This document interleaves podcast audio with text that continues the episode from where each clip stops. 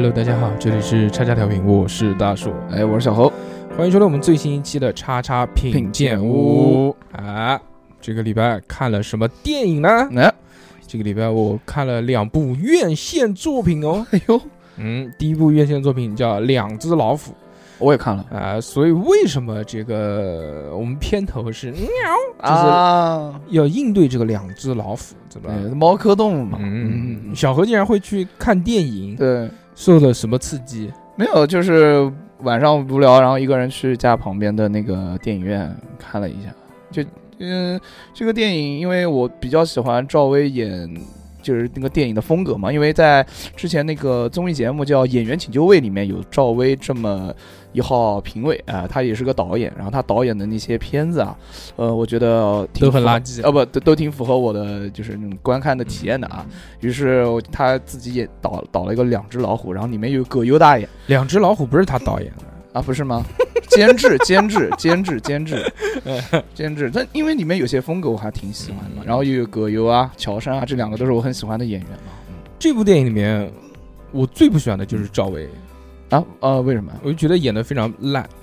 赵他做这个不知道是监制还是出品人，反正在这部电影里面，他占着这个非常巨大的作用啊。因为这个导演是一个新人导演嘛，啊就狂给自己加戏，然后给自己加的全是那种秀演技的戏。啊，我知道。你像他就是什么扮演一个演员，然后前面演的不好，后面演，包括到最后就是他给他那种大特写，这种特别难演，就是要微表情嘛，就嗯，一个特写，砰，摄像机怼到脸上，然后他讲长段的这种大的这种话，就看他的这个细节。在那个天台上是吧？是，就是狂给自己秀演技，我操！然后还包括最后也是莫名其妙出来，非要出来一下，对最后 最后那个是有点尴尬，不必知道为须什么。要出来。然后这个片子啊，首先这个是我不太喜欢的一个电影，因为真的挺让人失望的。拥有乔杉和葛优这两位非常优秀的演员，嗯，应该来说是不错的。嗯但是这个剧情简直就是太莫名其妙了，这就就完全没有道理，任何剧情，而且什么爬到那个最后爬到那个山上面，什么给他爸什么带个信什么的这些，哎，这个片子我大概讲一下讲什么东西啊，就很简单。就是葛大爷是一个有钱人，被乔杉绑架了，绑架的也是莫名其妙的，没看过这么荒谬的绑架。对，就是站定了，看了两秒钟才那个。然后给那个葛大爷呢，就给绑在了一个废弃的游泳池里，就是空的啊游泳池，对就一个厂房里面。嗯，然后葛大爷说：“你要钱也行，我可以给你，但你要实现我三个愿望。”我操！乔杉呢，就是那种矬矬吧矬吧的那种嗯矬胖逼，就是对又肥，然后又矬，又没钱，又胆小。社会底层人士嗯就是这种感觉。这么矬的人怎么敢去绑架？而且他绑架的理由也非常扯，说没钱说没钱要筹集一百万去跟什么姑娘结婚什么的。啊，你都绑架了，你怎么可能结婚呢？而且他的那个就他绑架的这个利益就不成立。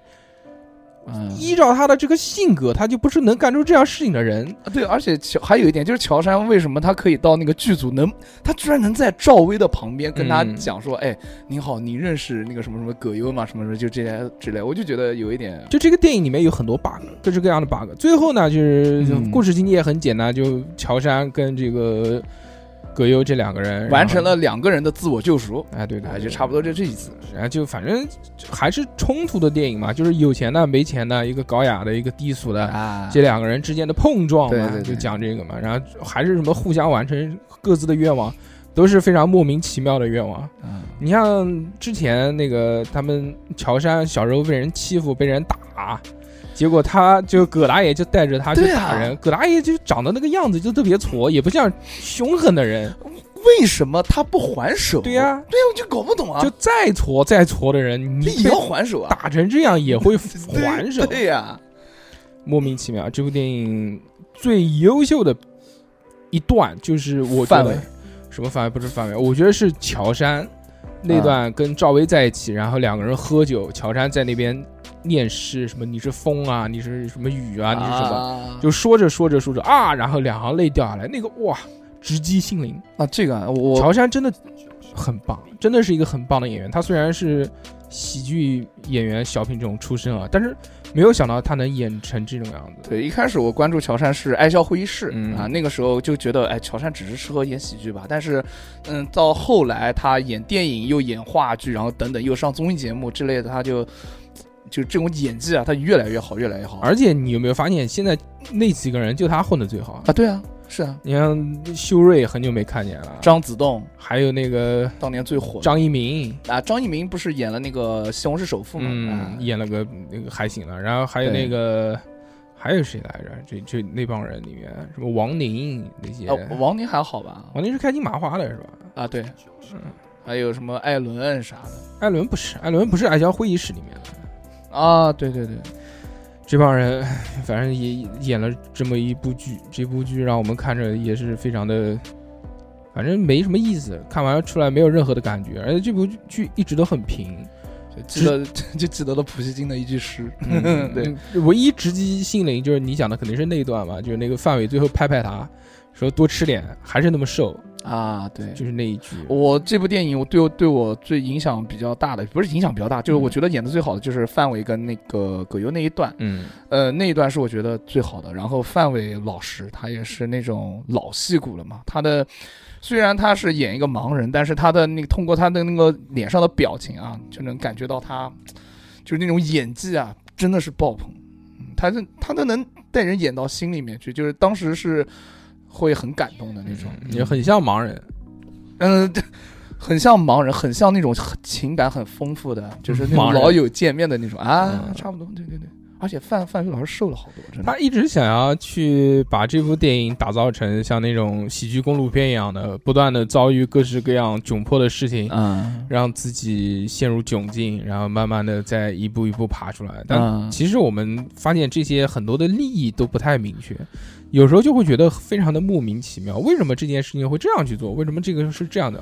有很多想要吐槽的点，但是这个算了，反正这个这已经过去了，而且这部片子基本上也没什么排片，基本上下架了。啊，当时嗯为什么想去看这个电影？其实还是冲着这个演员去，葛优、范伟和这个乔杉乔杉，乔杉其实对于票房的吸引力现在还是有一些的。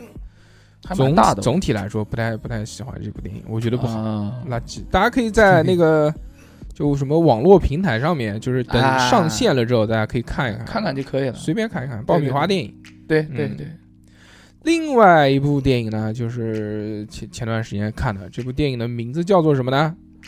叫做《利刃出鞘》。听过啊，嗯，是院线电影啊。嗯然后亮剑是吧？没没没利刃出鞘呢，它啊是一部美国电影。美哦嗯，，American 听着是不是非常不像美国电影的名字？这部电影非常的有趣，啊非常的好看，嗯，嗯，就是评分也挺高的，在豆瓣上面还八点几分呢。哎呦，这部电影讲的是什么呢？很简单，讲的呢，我要剧透了啊，讲的呢就是嗯，就是一个推理故事。哦，这部非常像什么？像柯南即视感。哦，行吉特嘛，什么什么一多子，哎嗯就一上来就跟你说有个老头儿死了，是自杀的，嗯然后他这个老头儿下面就就开始介绍是什么关系，各式各样的说这个老头儿特别有钱嘛，八啊。八十几岁，是他这个老头儿本身就是写这个推理小说的，啊，他下面有很多子女，什么什么大女儿、二女儿，什么三弟弟，什么这些，然后嗯每个跟老头儿呢都有除了有血缘关系以外，都有利益关系，啊，每个都有杀老头儿的动机，警察就来调查。除了正常的警察以外呢，还有一个探员，这个探员呢就是私家侦探。私家侦探到这边来，就一个一个审问他们，一个一个讲啊说什么。另外，除了这些人，还有一个保姆，就是这讲的是保姆，其实护工，跟老头儿关系也 也非常好。嗯这个保姆呢有一个特质，就是不能说谎，他一说谎就会吐，就呃就吐出来了。哇，所以这个是一个特别有趣的一个利益。这个电影除了是这个故事特别的，其实是一个非常传统的一个推理故事，嗯，所以我们觉得像这个柯南的这个 剧场版嘛，真人版。还有一个有趣的点是什么呢？就是呃其中有一个演员，这个演员是大家特别熟悉的一个演员，啊其他演员也很熟悉，也都是老戏骨。但这个呢，相对于年轻人来说更熟悉一点，就是美队。哦，我知道了，然后美国队长在里面演了一个飞飞扬跋扈的一个什么这个孙子吧，反正演了这个老头的一个孙子，哎呦，就在里面特别的这个无赖，就各种讲脏话。其中有一段特别有名，就是拿出来在网上作为卖点嘛，就是说你看过骂脏话的美队吗？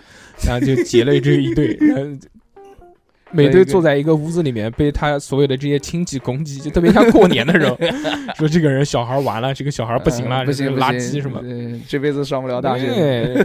然后美队就开始骂知识，你知识，你知识，你知识，就不管人家跟他讲什么东西，嗯他就说知识，知识，eat shit，就开始这样讲。哎，真的像个小孩子，这就是面对一帮人骂他，他也没有什么话讲，他嗯。只能就只能骂一个词。对，就以不变应万变，所以所有人都给他骂急了，说我没吃过，我一一点都不会吃，我哪怕一口都不会吃下去的。可以可以。这部电影就嗯。虽然是推理小说，它的这个气氛烘托的很好，都是那种大的那种管弦乐，那啊。种嗡嗡嗡这种节奏把握的也非常棒，是一个规规整整的推理片。OK，还有一个呢，就是说这个电影呢，它里面加上了非常多的这种冷幽默，让人看着着也会有喜剧的气氛在里面。就比如像美队这一段，包括后面还有很多那种段，都是这样的。这个片子一上来，其实已经把一个结局抛给你了，在演到大概一半不到的时候，嗯之后就是慢慢的在打破这个结局，就看最后是怎么发展。哦，那就环套环嘛，推理小说不可能一上来就把结局告诉你，其实也没意思。，对，这个环呢是呃，反正我没猜到最后的结局，但是我猜到、哦猜到一半，其实也挺有趣的这个电影。可以。没有那么的震撼，但是是一个非常工整的电影。我觉得这个电影大家不论是在院线看也好，还是在家看也好，都是非常有趣的两个小时的体验。OK，嗯应该是我看那个《利刃出鞘》嘛，我以为是个枪战片，我就没去看了。我天哪！这个电影它场景很小，就是一栋房子，对，在这栋房子里面，所有的人都闷在一起，然后就啊不停的就是通过交谈，几乎没有什么动作戏，嗯都是通过交谈对话。语言、表情等等，对对对对对啊，了解了解了解。即使这么单薄，它里面不管是节奏也好，气氛也好，都很棒。然后我们在看的时候就不会觉得说哦好无聊啊什么的，啊你不会困，也不会觉得说怎么怎么到现在还不结束，因为有不好看的电影就是这样，就你看时间久了就说啊怎么还有？懂懂，嗯了解了解。以上呢就是我们这个礼拜要跟大家推荐的两部电影呃啊然后是好是坏，萝卜青菜各有所爱。你要觉得这个两只老虎好，那你就好，我也不说什么，反正我觉得不好。利刃出鞘，而且这个两个老虎嘛，基本上也没什么排片了，下了吧，讲也可以大胆的讲出来嘛，对不对？对，没有影响到人家赚钱。利刃出鞘呢，这个可以看一看嘛。最近这个反正灭国的院线片也不太多，应该还有一些排片，应该还可以看一看。可以。前面还有一个什么星际什么来着，都没看，说评分特别低。汤姆克鲁斯还是布拉德皮特演的，反正是个大大男性，啊，巨他妈低，六点几分，作罢。然 后我最近在家看了，除了两只老虎，就看了一个追龙，哎，老片子。啊，好，老片就不说了啊。对，不说了。我突然嗯，想起来，我还看了一部电影，哎这部电影的名字叫《勇敢者的游戏哎，这是一部什么类型的电影？感觉像二》。这是一部很二的电影是吗？不是不是，这个是什么类型的电影呢？它讲什么呢？我不知道你小时候有没有看过《勇敢者的游戏》啊？《勇敢者的游戏》原来在我们特别小的时候就已经有一部了，那个类类似于饥饿游戏吗？不知道，我随便说一说，因为没看过。在最早的时候那一版本可能是嗯九几年的版本，那个时候大家对于特效来说觉得还不是那么的成熟嘛，嗯所以那部电影当时给我们的震撼是特别大的。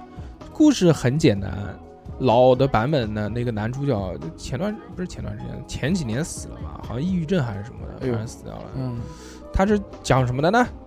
他是讲这个呃在嗯很久很久以前，也没有多久吧，大概九九十年代左右吧，有一个棋盘，那个时候大家都不喜欢是喜欢下那个抢手棋啊，或者什么大富翁啊，这种掷骰子的这种棋盘嘛，哦，我知道，我看过，我看过，我看过，嗯我看过，我看过。就是把那个棋盘一打开就必须玩完那个游戏。对你玩不玩，你就永远回不到那个世界啊。啊！然后知道，知道，我看过，然后一个老头儿，就不是不老头，一个男主角，然后带上这个一一一一个女的，就开始玩啊。然后和这个两个小孩。嗯，那个男主角先是小时候就玩，然后结果被吸进去了。，对然后他的伙伴一起跑了，结果那个男的在里面关了十几年。，对，最后又有其他的小孩打开了这个游戏，是因为那个蚊子一直有蚊子在那边，不是有蚊子，你不知道。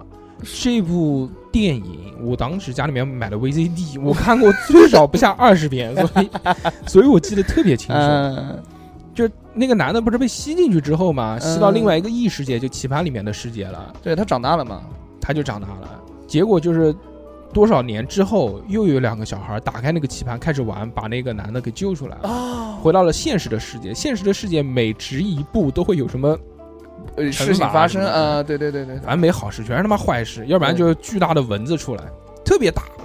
那个蚊子跟他们篮球一样大，是的他们要用那个网球拍把那个蚊子打死，对，还有把那个非洲的动物园里面的那些动物一起给跑着，什么猴子啊、猩猩、大象。最后一个是一个猎人，嗯一个杀手，我的天哪，那个猎人一直在追那个男主角，在对里面追他多少年了？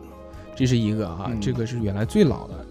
在前几年呢，又出了一部《勇敢者》的游戏，是新的。这个是谁演的呢？嗯是巨石强森，还有一些啊就喜剧演员，就是特别著名的这种喜剧演员。啊，有一个爆米花电影，讲的是什么呢？就也是小孩儿，小孩儿嗯，嗯不下棋了，就是找到一盘就像小霸王一样的游戏机，插卡，卡插进去之后，嗡一下子就进到了游戏机的世界里面。啊，到游戏机世界里面，他们就不再是小孩了，就换到了他们角色的身体。哦，角色的身体呢，就是巨石强森，就原来在现实世世界当中就是一个小弱逼，特别弱、特别挫的那种 小鸡崽儿，啊，结果一进去变成巨石强森了。我他们人身上还有各种游戏的属性，他们在游戏里面就可以发挥。比如巨石强森有一个什么用冷酷的眼神震撼别人，然后就会那不就霸气吗？对他一发出这个东西，后面就有背景音乐响起，噔噔噔噔噔噔噔。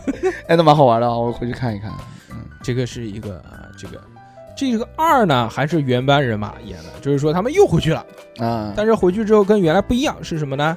就是他们穿越，他们原来是可以选人的，这次不能选人了，这次是随机，所以还是那帮人在演，但是他们演的角色塑造不一样了。就比如原来是这个人是男的，他现在今年就就演一个女的，哦，故事情节嘛还是差不多嘛，就是这个。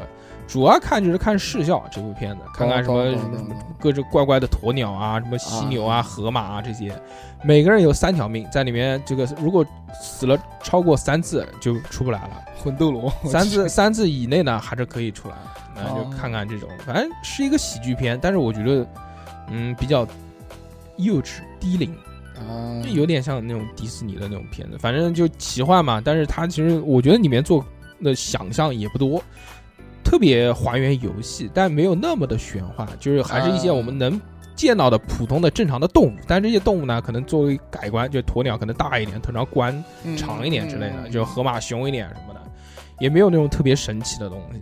懂了。嗯，这部电影最后还有一个致敬，就是在所有都结束了之后，这些人起来了之后呢，啊，又回到那个我们叫什么呢？又回到那个一个一个饭店吃饭，啊，吃饭吃的好好的，突然一开门，发现所有的野生动物在大街上面奔跑，哦这个就是致敬了最老的那一部电影里面其中的一个场景。懂这个片子呢，评分比那个两只老虎还要低，那你讲的那么来带劲，我天呐，受不了。因为因为特别特别幼稚，哦，真的非常的幼稚。就大家看这个就图个乐。如果你如果你是初中生、高中生看看，我觉得应该会还挺带劲的。就是哇，真的就是少年的梦想嘛，带劲了。到游戏里面嘛，对不对？嗯，还有一个觉得这部电影有什么优点的地方呢？就是它是一个三 D 电影，最近确实三 D 电影不太多。啊，对哈，嗯，就去看一看的话，觉得立体嘛，对不对？对，花同样的钱看三 D 电影，而且屏幕又大，多带劲。可以，没有问题。嗯，以上三部电影呢，就是我们今天要跟大家分享的这个节目。好，那么下个礼拜看什么？我们下个礼拜再讲。大家拜拜，拜拜。